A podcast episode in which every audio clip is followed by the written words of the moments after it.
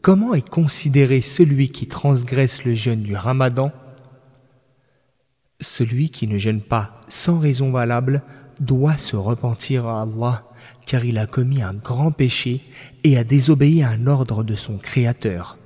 Il devra récupérer uniquement le jour manqué, sauf si le jeûne a été rompu par l'acte sexuel, car dans ce cas, il devra non seulement récupérer le jour en question, mais accomplir une expiation pour son péché. L'expiation consiste d'abord à libérer une personne, c'est-à-dire à acheter un esclave musulman, puis l'affranchir, car l'islam incite à libérer les hommes du joug et de l'esclavage chaque fois que cela est possible, mais si cela n'est pas possible, comme c'est le cas aujourd'hui, il jeûnera deux mois consécutifs. S'il en est incapable, alors il nourrira soixante pauvres.